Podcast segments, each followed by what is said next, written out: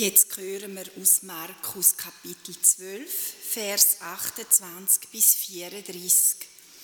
Und der Titel dazu heißt Das wichtigste Gebot. Ein Gesetzeslehrer hatte dieser Auseinandersetzung zugehört. Er war davon beeindruckt, wie Jesus den Sadduzäern geantwortet hatte. Und so fragte er ihn, welches ist das wichtigste von allen Geboten des Gesetzes? Jesus sagte, das wichtigste Gebot ist dieses. Höre Israel, der Herr ist unser Gott, der Herr und sonst keiner. Darum liebt ihn von ganzem Herzen und mit ganzem Willen, mit ganzem Verstand und mit aller Kraft.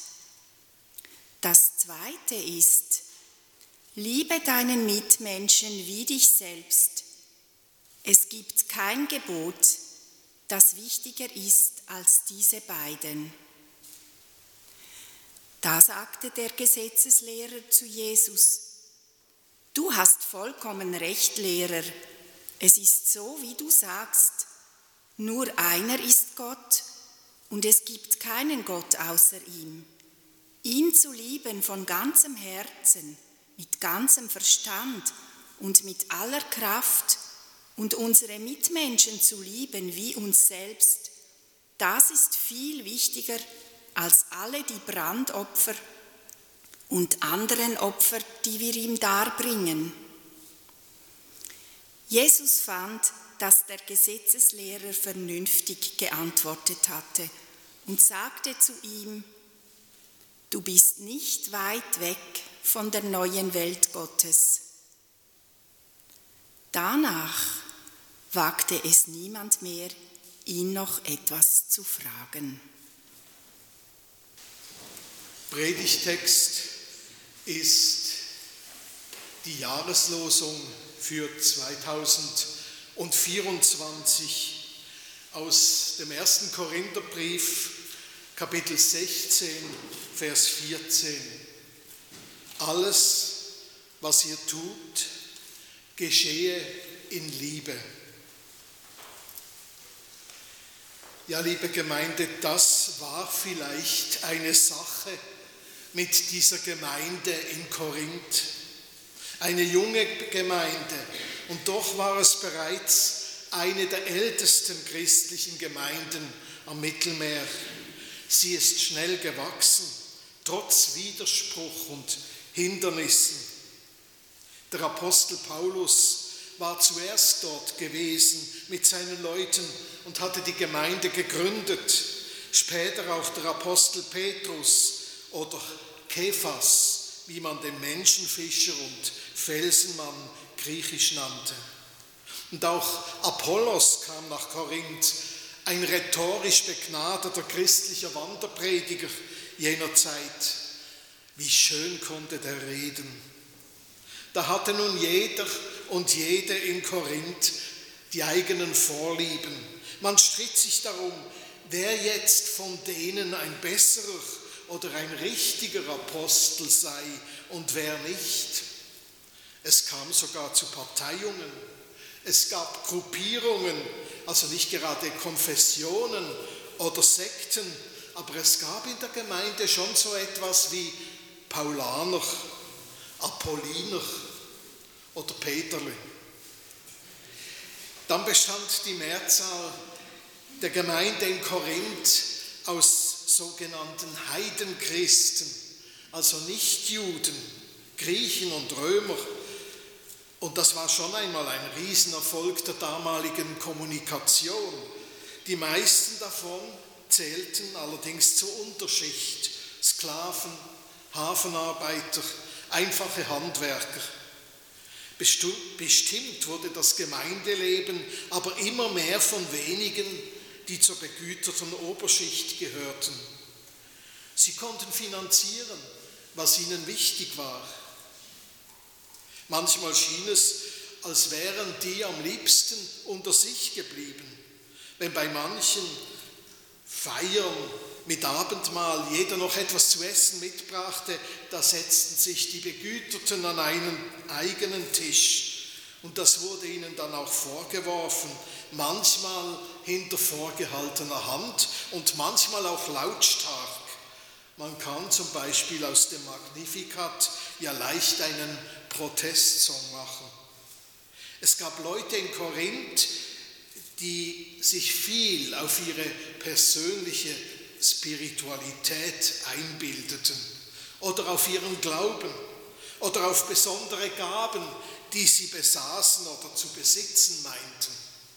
Manche konnten in Trance verfallen und in einer melodischen Zungenrede sprechen und sie sahen das als Kennzeichen aller wahren Christinnen und Christen an, die den Heiligen Geist wirklich bekommen hatten, im Gegensatz zur Masse der Mitläufer, die auf halbem Wege stehen geblieben seien. In einer vom Heiligen Geist geleiteten Gemeinde mit echten Christen müsse Spektakuläres geschehen. Müssten Wunder alltäglich sein, wurde gesagt. Spätpubertäre Irrtümer und religiöse Selbstüberschätzungen die man bis heute ab und zu in christlichen Gemeinschaften finden kann. Sie lassen die Scheu und den Respekt vor dem Geber der Gaben im Grunde vermissen. Ja, und dann war da auch noch die Sache mit dem Götzenopferfleisch. Es gab viele traditionelle Feste in der Hafenstadt Korinth und Feste sind wichtig, das ist da auch in Muttens so. Diese Stadtfeste waren sehr populär und sie waren natürlich traditionell den in der Stadt verehrten Gottheiten geweiht. Einmal war da Apollon, der Gott der Künste und der Erkenntnis. Und dann Hera, die so oft betrogene Zeusgattin, die Göttin des Erdes und der Familie. Und zuletzt war da noch die beliebteste Aphrodite, Ihr Tempel war der höchstgelegene der Stadt und war bekannt für die Tempelprostitution. Etliche hundert Prostituierte sollten dort tätig gewesen sein. Bei den Festen war in der christlichen Gemeinde ein Streitpunkt, ob und wie weit man sich an diesen Stadtfesten beteiligen dürfe. Zum Beispiel gab es dann immer preiswert Fleisch zu kaufen und zu essen in den Straßen. Fleisch von Tieren, die zuvor in den Tempeln geopfert worden waren. Die einen in der christlichen Gemeinde warnten nun davor, auch nur einen Bissen dieses dämonischen Götzenopferfleisches zu sich zu nehmen, weil einen das sofort belasten könne. Die anderen beriefen sich auf alte städtische Traditionen, man gehöre doch trotz seines christlichen Glaubens zu den Leuten in der Stadt und beteilige sich ja nicht an den Tempelzeremonien, man sei einfach beim Fest dabei und stoße mit Bekannten an. Jesus habe doch auch gesagt, dass nicht das, was man isst, einen von Gott wegziehe, sondern solche Dinge wie Angst, Unglauben, Zweifel an Christus und seiner Erlösung. Es gab viel Streit in der Gemeinde in Korinth. Und Paulus hörte davon. Manchmal erreichten ihn Boten aus der Stadt mit einer Streitfrage. Die wollten, dass er eingreife, dass er Partei ergreife. Aber es war Paulus einfach nicht möglich, gleich hinzureisen. Und so schrieb er dann schließlich einen langen Brief. Und darin kam alles zur Sprache. Auch die Familie war dort ein Thema. Die Stellung der Frauen, der Männer, der Kinder und der Sklaven im Haus. Sexualethische Fragen, die können ja Gemeinden regelrecht zerreißen, obwohl sie gar nicht im Mittelpunkt des christlichen Glaubens sind und Fragen auch zur Gottesdienstordnung. Überall in Korinth waren Konflikte. Und man merkt dem Brief an, Es war eine gewaltige Anstrengung, all diese Streitfragen beantworten zu wollen. Es war der Versuch, nur der Versuch eines apostolischen Machtwortes. Paulus hat sich große Mühe gegeben. Er hat wohl gespürt, dass ihm nicht alles in diesem Brief gelungen ist. Es ist ja dann auch nicht bei dem einen Brief geblieben. Vermutlich war es eine ganze Serie. Paulus hat wohl stundenlang überlegt und stundenlang diktiert, vermutlich über mehrere Tage. Und ganz zuletzt hat er etwas erschöpft von eigener Hand noch einen Gruß hinzugefügt. Im letzten Abschnitt vor dem Briefschluss, da wo nur noch einige ganz kurze, aber ganz gewichtige Verhaltensregeln oder Grundhaltungen stehen, da kommt dann die Jahreslosung. Alles, was ihr tut, geschehe in Liebe. Das Wort für Liebe ist hier Agape. Das ist nicht Sentimentalität und da geht es auch nicht um Sympathie oder um ein Aufweichen der Grundwerte. Das ist nicht ein saloppes Make Love, not War. Aber es ist auch nichts Verbissenes. Liebe ist eine Grundhaltung. Es geht darum, das uneigennützige und unbedingte Ja Gottes zu uns Menschen für sich selber täglich anzunehmen und dieses Ja dann miteinander zu teilen, es weiterzugeben, in jeder Situation. Es ist ja nicht in erster Linie die Situation selbst, die Menschen oder menschliche Gemeinschaften kaputt macht. Es ist die Art, wie die Menschen jeweils damit umgehen, von welcher Grundlage aus sie versuchen, die Situation zu bewältigen. Und das zeigt sich eben in konfliktreichen Situationen besonders gut. Glauben ohne Liebe das führt zu ideologischer Erstarrung oder zu Fanatismus. Hoffnung ohne Liebe, das führt in Abgrenzung und geistlichen Egoismus. Und wer sich engagiert in der Gemeinde ohne Liebe, der versucht wahrscheinlich nur, sich unverzichtbar zu machen. Der sucht nur Selbstbestätigung. Nicht wahr? Es ist schon so, in der Kirche muss immer wieder um alle möglichen Unklarheiten, Fragen und Widersprüche diskutiert und gestritten werden. Denn Kirche besteht nun mal aus ganz unterschiedlichen Menschen und ihnen allen ist die Sache mit Gott irgendwie wichtig.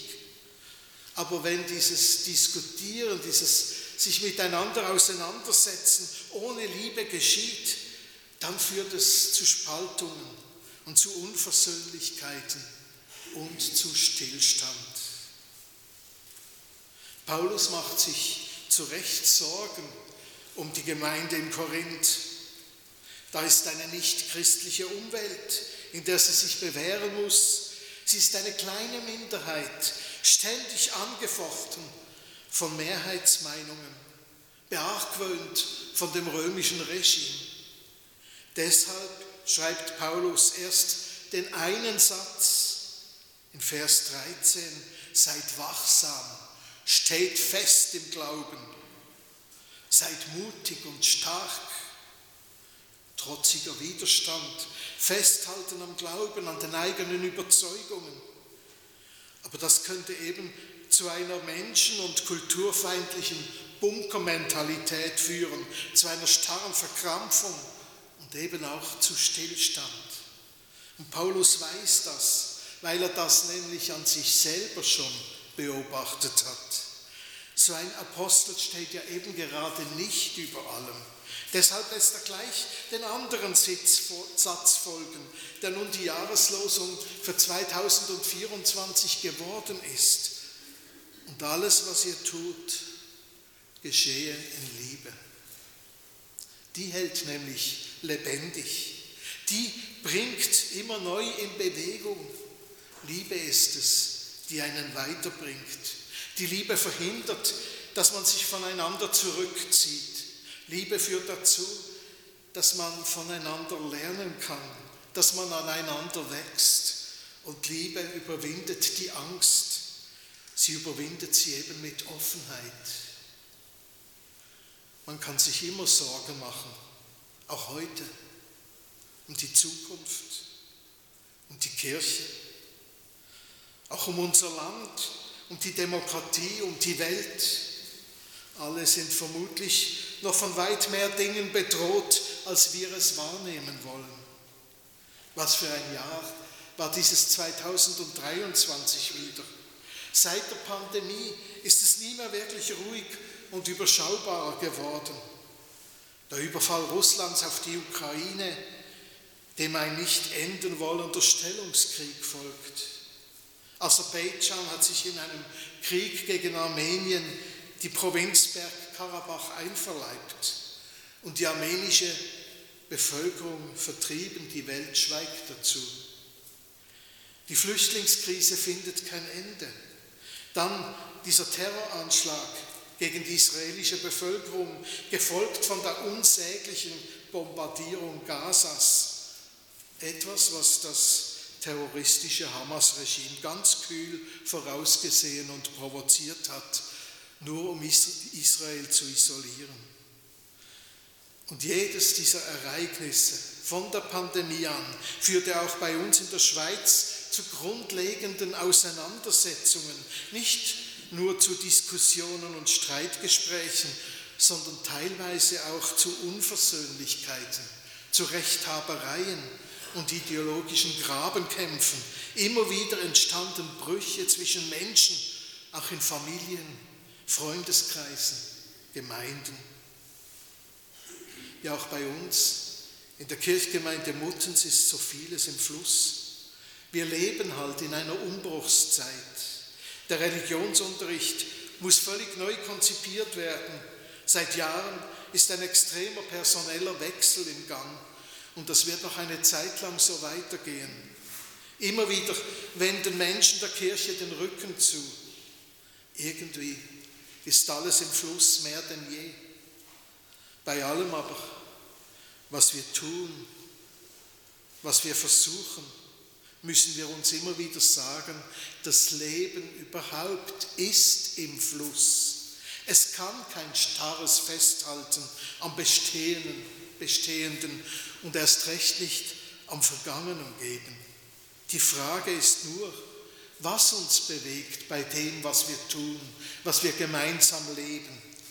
Die Angst, die Sorge oder die Liebe. Kirche ist nicht einfach Kirche geschieht. Alles darf und soll sich entwickeln. Das muss so sein, um lebendig zu bleiben, wenn nur der Motor die Liebe ist. Und zwar jene Liebe, die wir im Adventslied besingen. Ich lag in schweren Banden, du kommst und machst mich los. Nichts, nichts hat dich getrieben zu mir vom Himmelszelt als das geliebte Lieben. Was treibt uns vorwärts im neuen Jahr? Ich hoffe, es ist seine Liebe, so wie sie uns in Jesus Christus begegnet ist und auch in manchen Menschen. Ich hoffe, es ist nicht die Angst. Und ich glaube auch, dass es nicht die Angst sein wird, denn die Liebe ist stärker. Alles, was ihr tut, geschehe in Liebe. Amen.